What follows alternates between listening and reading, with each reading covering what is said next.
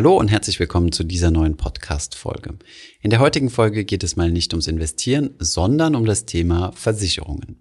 Wir haben uns mal damit beschäftigt, welche Versicherungen denn Pflicht sind, also gesetzlich vorgeschrieben, welche Versicherungen unserer Meinung nach extrem wichtig sind und welche ihr euch getrost sparen könnt. Viel Spaß bei dieser Podcast-Folge.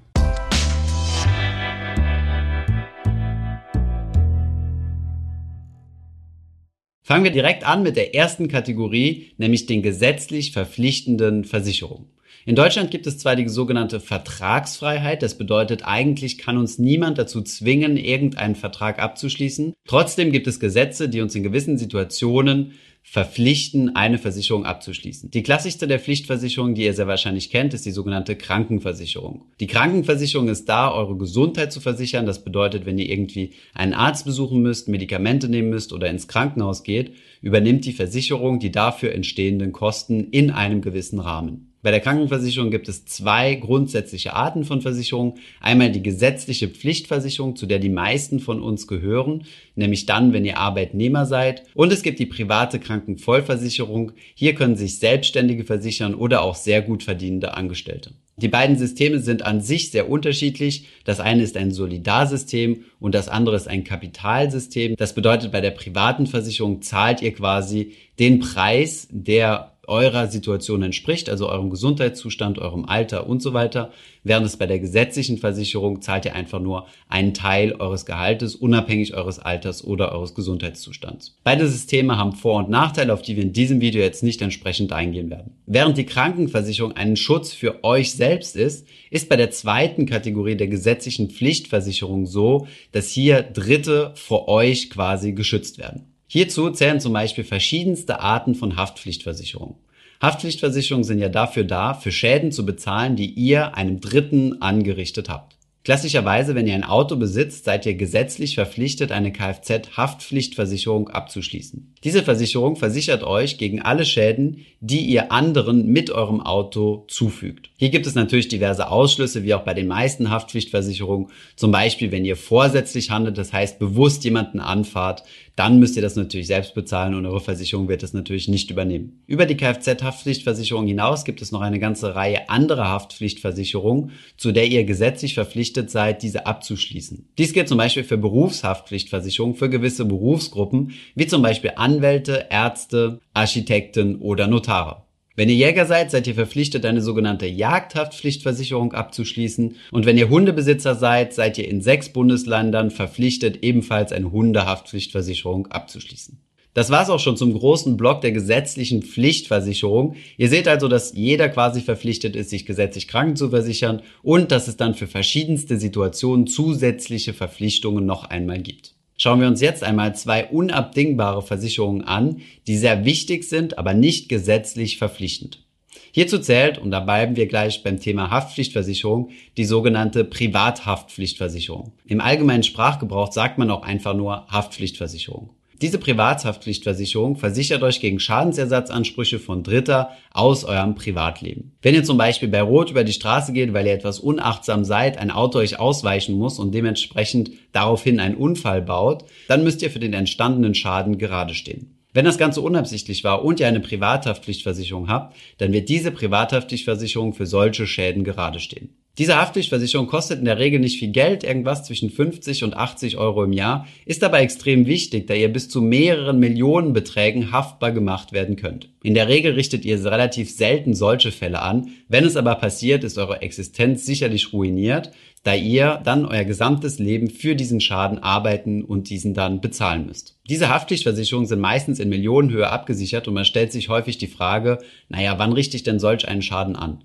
Wichtig ist hier zu verstehen, dass hier aber nicht nur Sachbeschädigungen oder Dinge, die kaputt gegangen sind, versichert sind, sondern auch Personenschäden. Wenn ihr also unabsichtlich jemanden verletzt, der dann zum Beispiel eine Behinderung von sich trägt und dann jahrelang in irgendwelche Behandlungen gehen muss oder seinen Beruf sogar nicht mehr ausüben kann, dann kann das Schmerzensgeld, was ihr dieser Person zahlen müsst, schon sehr, sehr teuer werden. Aus diesem Grund macht es definitiv Sinn, eine Privathaftpflichtversicherung abzuschließen, einfach um sich seine Existenz zu sichern. Die zweite, unserer Meinung nach sehr, sehr wichtige Versicherung, die nicht gesetzlich verpflichtend ist, aber die ihr auf jeden Fall abschließen solltet, ist eine sogenannte Berufsunfähigkeitsversicherung. Hiermit sichert ihr nämlich euer Humankapital ab. Vermutlich wird es bei den meisten von uns so sein, dass wir unser Einkommen aus Arbeitseinkommen beziehen. Das heißt, dass wir jeden Tag für unser Geld arbeiten gehen und nicht aus reinen Kapitalerträgen leben, zumindest noch nicht jetzt. Diese Arbeitskraft, die es euch erlaubt, regelmäßig ein Gehalt zu beziehen bzw. euren Lebensunterhalt zu bestreiten, das könnt ihr hochrechnen und das ist euer Humankapital.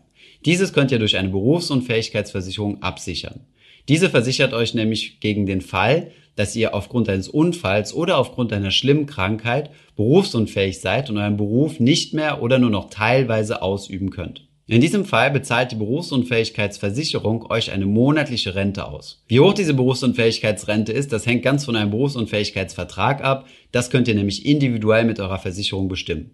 Natürlich gilt hier der Grundsatz, je mehr Berufsunfähigkeitsrente ihr im Falle einer Berufsunfähigkeit erhalten möchtet, desto mehr kostet es euch natürlich auch in der Versicherungsprämie. Verglichen mit der Haftpflichtversicherung ist die Berufsunfähigkeitsversicherung deutlich teurer. Von daher sollte man sich damit intensiv beschäftigen und auch verschiedene Angebote miteinander vergleichen. Vergleicht an dieser Stelle aber nicht nur die Preise der Versicherungen miteinander und schaut die günstigste zu bekommen, sondern vergleicht auf jeden Fall auch die einzelnen Leistungen der Versicherungsanbieter miteinander. Schauen wir uns jetzt noch einmal zwei sehr wichtige Versicherungen an, die sich aber auf die Situation beziehen. Zunächst einmal ist das die sogenannte Risikolebensversicherung. Sie versichert euch gegen den Todesfall und zahlt, wenn ihr denn tatsächlich sterben solltet, einen gewissen vorher vereinbarten Betrag aus. Das macht besonders dann Sinn, wenn ihr zum Beispiel Vater oder Mutter einer Familie seid, eventuell sogar Einzelverdiener und eventuell sogar ein Haus habt, das ihr über einen Bankkredit finanziert habt. In diesem Fall wäre der finanzielle Einfluss zusätzlich zum emotionalen Schock eines Verlustes des Familienmitglieds natürlich sehr hoch. Um diesen finanziellen Verlust zu mindern bzw.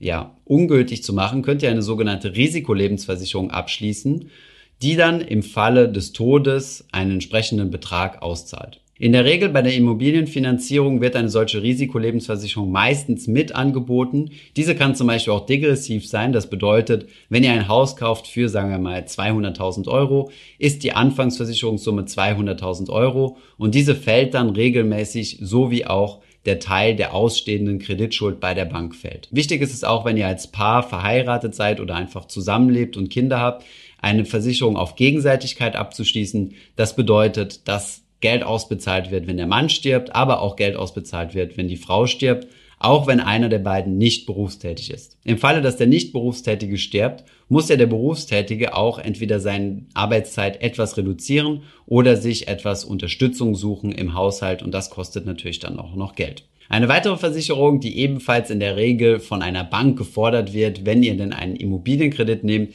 ist die sogenannte Wohngebäudeversicherung. Wie der Name schon sagt, versichert diese Versicherung das Gebäude, was euch gehört, beziehungsweise ja eure Immobilie, also das Eigenheim in der Regel.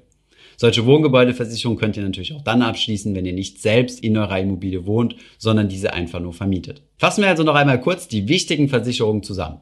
Gesetzlich verpflichtend sind auf jeden Fall die gesetzliche Krankenversicherung beziehungsweise auch die private Krankenversicherung. Diese Wahl habt ihr. Dann seid ihr verpflichtet, gewisse Spezialversicherungen abzuschließen, wie zum Beispiel die Kfz-Versicherung oder bei manchen Berufen die Berufshaftpflichtversicherung. Dann macht es auf jeden Fall Sinn, ist aber nicht gesetzlich vorgeschrieben, eine Privathaftpflichtversicherung abzuschließen und eine Berufsunfähigkeitsversicherung abzuschließen. Wenn ihr Vater oder Mutter in einer Familie seid und eventuell sogar ein Eigenheim finanziert habt, solltet ihr auf jeden Fall eine Risikolebensversicherung abschließen und dementsprechend auch eine Wohngebäudeversicherung. Jetzt, wo wir uns die wichtigsten Versicherungen angeschaut haben, schauen wir uns mal Versicherungen an, die man optional eventuell auch nehmen kann, die eventuell Sinn machen können, um uns dann die Versicherungen anzuschauen, die absoluten sinnlos sind. Zunächst einmal gibt es hier die sogenannte Hausratversicherung, von der ihr vielleicht schon mal gehört habt. Die Hausratversicherung versichert euch alles, was irgendwie in eurem Haus oder in eurer Wohnung drin ist. Man kann sich das so vorstellen, wenn ihr das Haus nehmt, das Dach abschrauben könntet und dann schüttelt, ist all das, was rausfällt, euer Hausrat. Das bedeutet die Couch, das Fernsehen, die Gemälde, alles, was sich quasi im Hausrat befindet. Wenn ihr finanziell nicht in der Lage seid, diesen Hausrat zum Beispiel nach einer Überschwemmung oder nach einem Brand zu ersetzen, dann solltet ihr euch dazu entscheiden, eventuell eine Hausratversicherung abzuschließen. Das macht natürlich dann besonders keinen Sinn, wenn ihr besonders günstig eingerichtet seid, wie zum Beispiel in einer Studentenwohnung oder gerade in einer jungen Familie, wo ihr keine besonderen großen Wertgegenstände habt, wie zum Beispiel irgendwelche teuren Gemälde oder einen besonders ausgeprägten Weinkeller. Wichtig ist an dieser Stelle auf jeden Fall zu wissen, dass gewisse Wertgegenstände in der Versicherung dann speziell angegeben werden müssen und dass es einige Objekte gibt, die nochmal speziell versichert werden müssen, wie zum Beispiel besonders teure Musikinstrumente. Für diese müsstet ihr dann eine Instrumentenversicherung abschließen. Eine weitere optionale Versicherung, die immer sehr gerne diskutiert wird, ist die sogenannte Rechtsschutzversicherung. Ein Rechtsstreit kann sehr teuer werden und kann einige hunderte bis tausende Euros kosten. Viele Leute schrecken deswegen davor zurück, ihre Rechtsansprüche vor Gericht geltend zu machen. Selbst wenn sie theoretisch im Recht wären, fechten sie dieses nicht an oder klagen dieses auch nicht ein, einfach aufgrund der Angst vor zu hohen Kosten. Hier kann euch eine Rechtsschutzversicherung behilflich sein. Bei der Rechtsschutzversicherung könnt ihr euch zwischen vier Bausteinen entscheiden, nämlich vier unterschiedlichen Kategorien. Hierzu zählt der Privatrechtsschutz, der Berufsrechtsschutz, der Wohnrechtsschutz und der Verkehrsrechtsschutz. Nehmen wir uns hier einfach mal ein Beispiel raus, zum Beispiel der Berufsrechtsschutz. Habt ihr zum Beispiel einen Streit mit eurem Arbeitgeber, weil er euch eurer Meinung nach unrechtmäßig gekündigt hat, ist zum Beispiel in Verspätung mit Lohnzahlung oder verweigert euch das Weihnachtsgeld, dann könntet ihr eure Rechtsschutzversicherung kontaktieren und diese wird euch dann mit einem Anwalt in Verbindung setzen und diesen dann auch zahlen und den Rechtsstreit für euch ausführen. Ähnlich sieht es beim Verkehrsdelikten aus, beim Verkehrsrechtsschutz oder bei allen Themen, die um das Wohnen geht, wie zum Beispiel Eigenbedarfskündigung oder solchen Geschichten.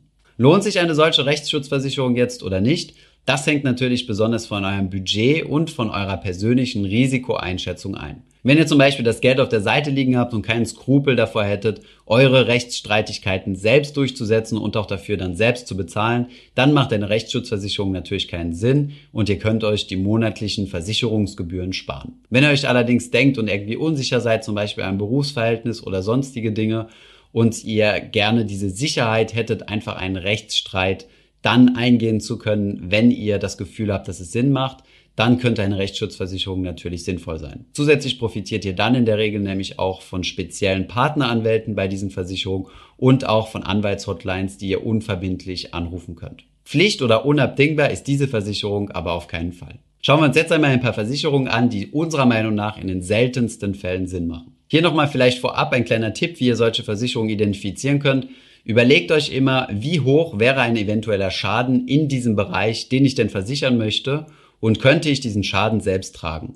Bei der Haftpflichtversicherung, wo solche Schäden in Millionenhöhe gehen könnten, das können sehr wahrscheinlich die wenigsten von uns tragen. Von daher macht eine solche Versicherung definitiv Sinn. Wenn ihr zum Beispiel eine Handyversicherung habt, die jetzt nur euer Handy versichert und es euch runterfällt, dann könnte es natürlich Sinn machen zu sagen, na ja, ich spare mir einfach diese Beiträge und kaufe mir ein neues Handy. Tut finanziell zwar weh, aber auf lange Sicht ist es sehr wahrscheinlich rentabler. Und jetzt habe ich schon die erste in unseren Augen sinnlose Versicherung angesprochen, nämlich die Handyversicherung. Sie hat nämlich in den meisten Fällen den großen Nachteil, dass sehr, sehr viele Bedingungen hier ausgeschlossen sind. Zum Beispiel einfacher Diebstahl, das bedeutet, euer Handy wird euch einfach geklaut, ist zum Beispiel in den wenigsten Fällen versichert. Hier muss zum Beispiel ein Raub stattfinden. Das heißt, jemand muss euch bedrohen und ihr müsst dann auch zur Polizei gehen und das Ganze anzeigen. Aufgrund der vielen Ausschlüsse sind diese Versicherungen in der Regel relativ sinnlos. Ein weiteres Liebling der Versicherungsvermittler ist die sogenannte Unfallversicherung.